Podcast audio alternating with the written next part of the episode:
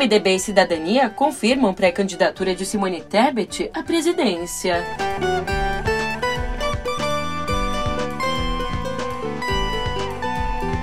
E no Supremo, Bolsonaro dobra aposta contra Alexandre de Moraes.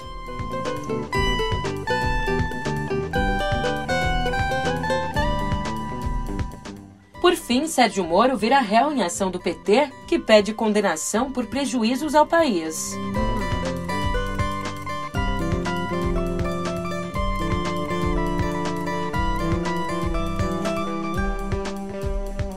Um ótimo dia, uma ótima tarde, uma ótima noite para você. Eu sou a Julia Keck e vem cá, como é que você tá, hein? É quarta-feira, dia 25 de maio.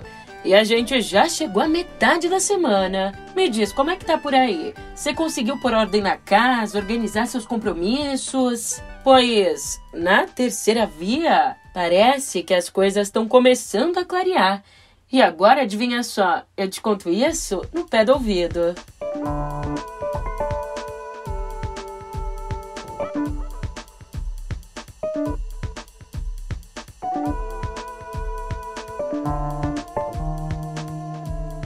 Enquanto o PSDB tenta se entender com as brigas internas, o MDB e o Cidadania confirmaram ontem o apoio à candidatura da senadora Simone Tebet à presidência da República. Ah, vale a gente lembrar que o Cidadania está em vias de se federar com os tucanos.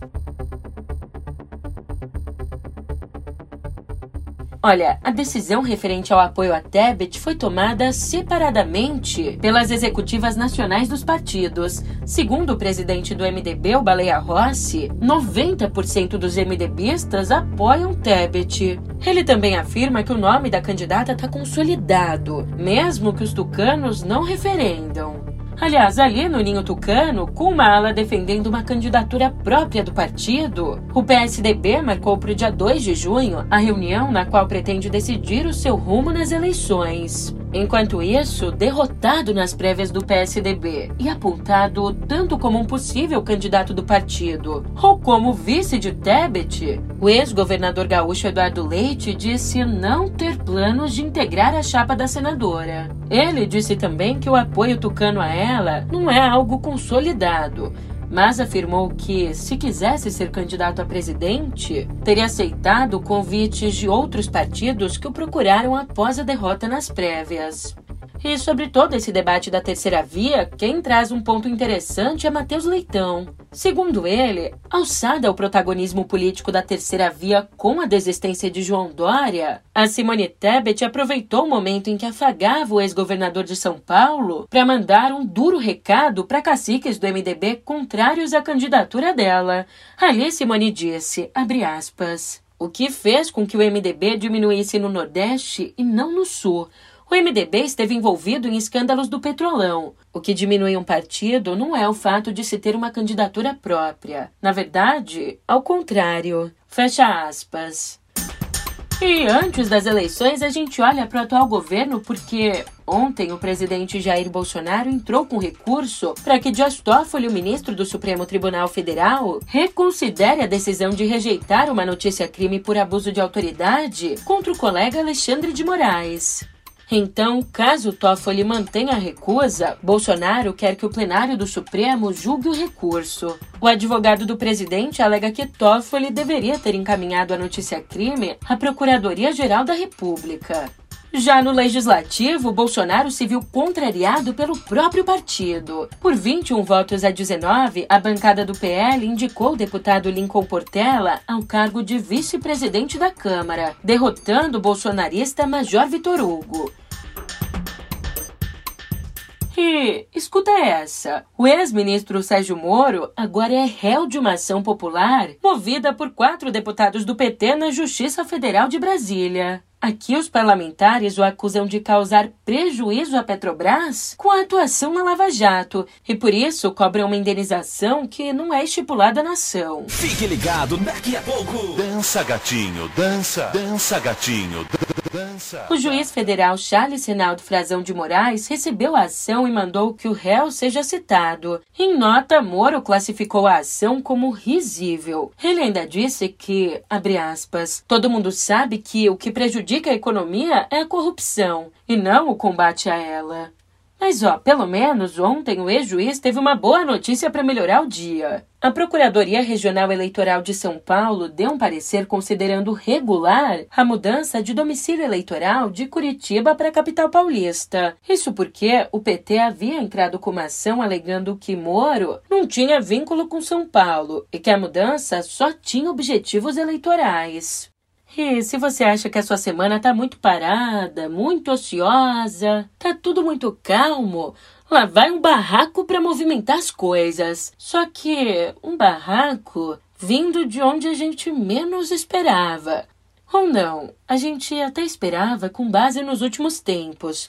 Bom, fato é que o Procurador-Geral da República, Augusto Aras, mandou as favas à dignidade do cargo e partiu para cima de um colega ontem, durante uma sessão do Conselho Superior do Ministério Público Federal. Ali, Aras bateu boca com o procurador Nívio de Freitas, que, segundo o PGR, estava interrompendo um colega e criando uma bagunça. No momento, então, Freitas reagiu, dizendo: Bagunça, Vossa Excelência também interferiu quando o colega estava falando. Então, se Vossa Excelência quer respeito, me respeite também. Daí, Arias não deixou barato e respondeu: Vossa Excelência não é digna de respeito. E respondeu já se levantando em direção ao colega. Aí foi preciso que outros conselheiros de segurança se colocassem entre eles. Sincero, Vossa Excelência. dos trabalhos. Tá, mas Vossa Excelência também interferiu. dos trabalhos.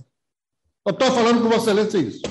Vossa Excelência Nicolau, é, há uma questão de preferência, a preferência não exclui o colega Joaquim, a preferência, inclusive, se for tomado nesse sentido, vai excluir o colega Laeres, porque o, o pau que dá em Chico dá em Francisco. Eu vou colocar em votação essa questão. Posso sentar o ponto de vista, senhor presidente? Pode. Eu só não, eu só não posso admitir aqui essa bagunça que o colega. Não, bagunça, Vossa Excelência também interferiu quando o colega estava falando. Então, se Vossa Excelência quer respeito, me respeite também. Vossa Excelência não é digno de respeito. E, eu, eu, eu digo de Vossa Excelência que é uma coisa. Não é digno de respeito. Vossa Excelência é digno de respeito. Não chegue perto de mim. Não, não, não. Quem fala que sou eu, a corregedora. Inacreditável. Conselheiro, por favor, no seu lugar. É, o mais legal são esses xingamentos aí revestidos com Vossa Excelência, né? Ah, mas também, quem sou eu para julgar? Às vezes. Ah, às vezes o Aras estava num mau dia. Afinal, cá entre nós que deve ser bem cansativo passar horas e horas engavetando, engavetando, engavetando, engavetando mais processos e puxando o saco, engavetando. Bom dia!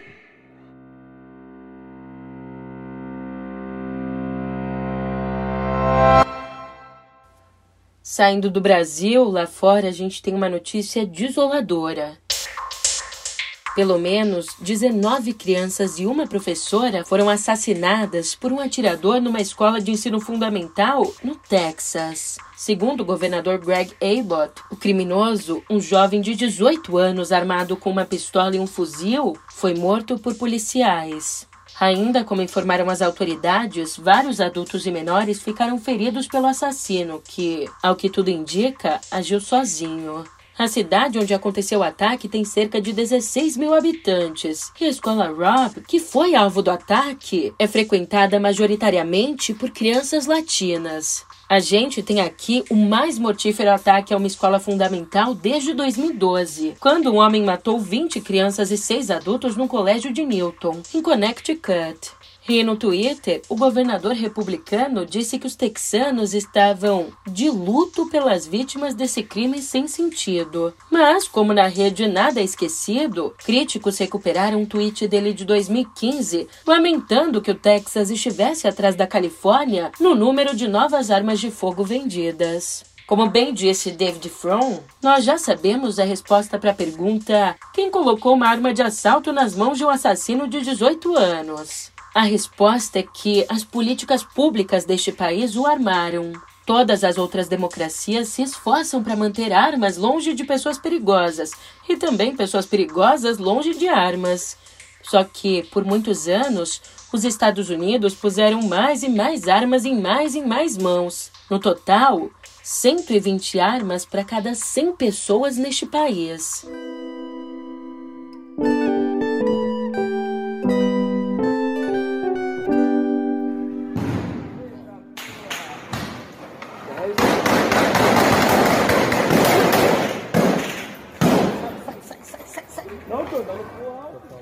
Infelizmente, a gente também começa a nossa conversa na editoria de Viver com outra notícia triste. Ao menos 22 pessoas, incluindo uma moradora atingida por bala perdida, morreram numa operação da Polícia Militar e da Polícia Rodoviária Federal na Vila Cruzeiro, uma das favelas do Complexo da Penha, na zona norte do Rio.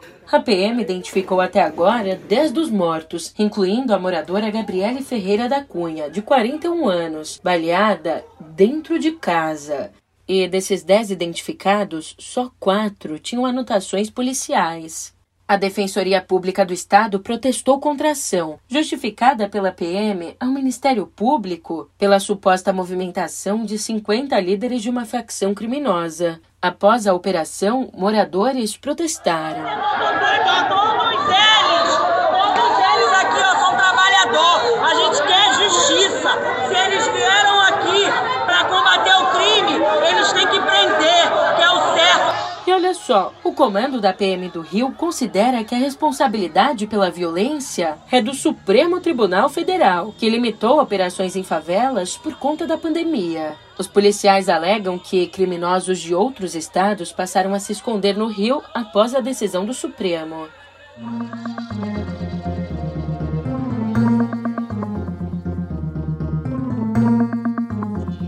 Mudando de assunto, agora a gente conversa sobre educação, porque a Comissão de Constituição e Justiça da Câmara começou a discutir nessa terça uma proposta de emenda à Constituição que estabelece a cobrança de mensalidade em universidades públicas. De autoria do deputado general Peternelli, a PEC prevê que as universidades montem comissões para decidir quais estudantes teriam direito à gratuidade, que hoje atinge todos os alunos, sem critérios. A PEC não vai ser votada essa semana porque o relator, o Kim Kataguiri, não estará lá em Brasília. Caso passe na CCJ, a proposta ainda terá de tramitar numa comissão especial e ser votada duas vezes pelo plenário, com quórum qualificado. Então, se aprovada, irá ao Senado, onde seguirá a mesma tramitação o presidente da CCJ, Arthur Maia, convocou audiências públicas para discutir a PEC. E a votação na comissão só acontecerá, portanto, depois dessas audiências. E ontem à tarde, a Anvisa divulgou uma nota negando que tenha recomendado isolamento social e uso de máscaras para evitar a transmissão da varíola do macaco. Agora, nesse momento, acontece um surto inédito da doença em 19 países, especialmente na Europa. Segundo a nota, a Anvisa apenas reforçou, aspas, medidas já vigentes em aeroportos e aeronaves para proteger contra a Covid-19 e outras doenças. Vale a gente trazer aqui que a varíola do macaco é transmitida principalmente pelo contato com a pele afetada, mesmo que essa pele não tenha marcas, mas também pode ser transmitida pela respiração e pelas mucosas. E sobre esse surto, ainda não existem casos de varíola do macaco confirmados no Brasil. E que bom, porque nesse momento nosso país não tem remédios para tratar a doença. O único medicamento já reconhecido pela Anvisa, o Sidofovir, está com o registro vencido desde 2010.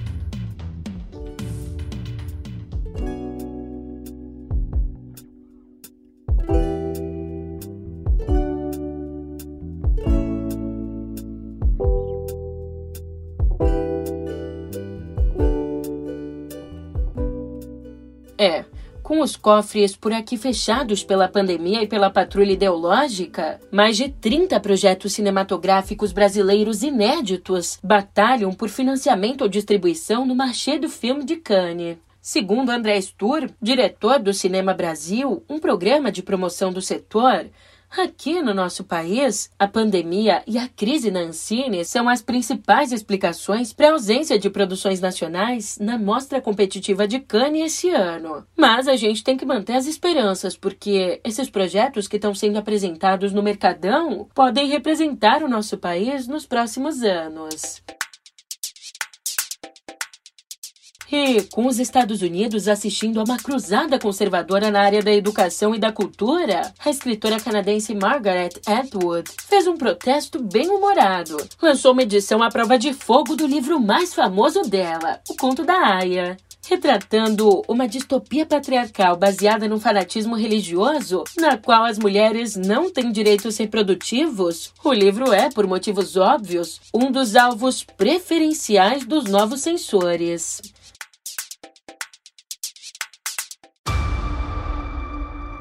Kids, get your popcorn now. Let me tell you the story of the space Viking, Thor Odinson. He was no ordinary man. He was a god. After saving planet Earth for the 500th time, Thor set off on a new journey. Well, he got in shape. He went from dad bod to god bod. And after all that, he reclaimed his title as the one and only Thor. Oh, spoke too soon. Jane? Já nas produções audiovisuais, ali, quando foram divulgadas as primeiras imagens de Thor, Amor e Trovão, muitos fãs reclamaram da ausência de gore. Mas agora, os problemas desses fãs acabaram. O novo trailer lançado ontem com o pôster do filme traz e não traz pouco não, traz fartamente Kristen Bale no papel do malvado, além de nos permitir admirar melhor Natalie Portman, que volta à série como Jane Foster, agora deusa do trovão. So this is my vow. All gods will die.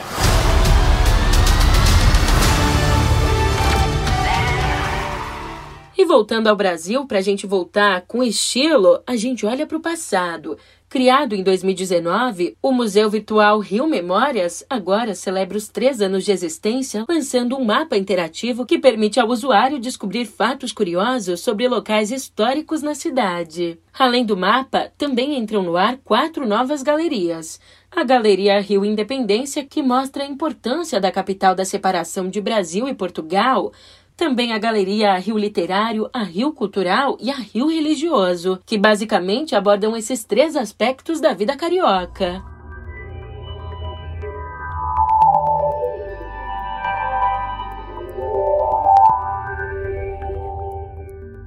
O Airbnb anunciou ontem que vai encerrar as operações na China a partir do dia 30 de julho. Pois bem, sem detalhar as razões por trás da decisão, o cofundador da empresa de aluguel por temporada disse que os usuários chineses ainda poderão fazer reservas no exterior. A saída do Airbnb acontece como consequência dos custos crescentes de manutenção do serviço no país, além, é claro, da concorrência de empresas locais. Para você entender o cenário, o negócio na China tornou-se complexo e caro para operar, principalmente com a manutenção de lockdowns do país desde o início da pandemia. E, assim como o Airbnb, outras empresas ocidentais de internet, como o Yahoo e o LinkedIn, decidiram sair da China nos últimos meses. E uma novidade para você: a Uber acabou de liberar em todo o país o uso do Pix como forma de pagamento para viagens na plataforma. Com isso, o usuário faz a transação diretamente para o aplicativo e não para o motorista, protegendo assim os dados pessoais de ambas as partes no processo, tanto do motorista quanto do usuário. Bom, disponível desde maio para a maioria dos usuários, a opção agora será expandida para todo o Brasil até o início de junho. E sim, a gente chegou ao fim de mais um episódio. Vem cá, passou rápido, né? Pois a gente se vê de novo amanhã. Até lá!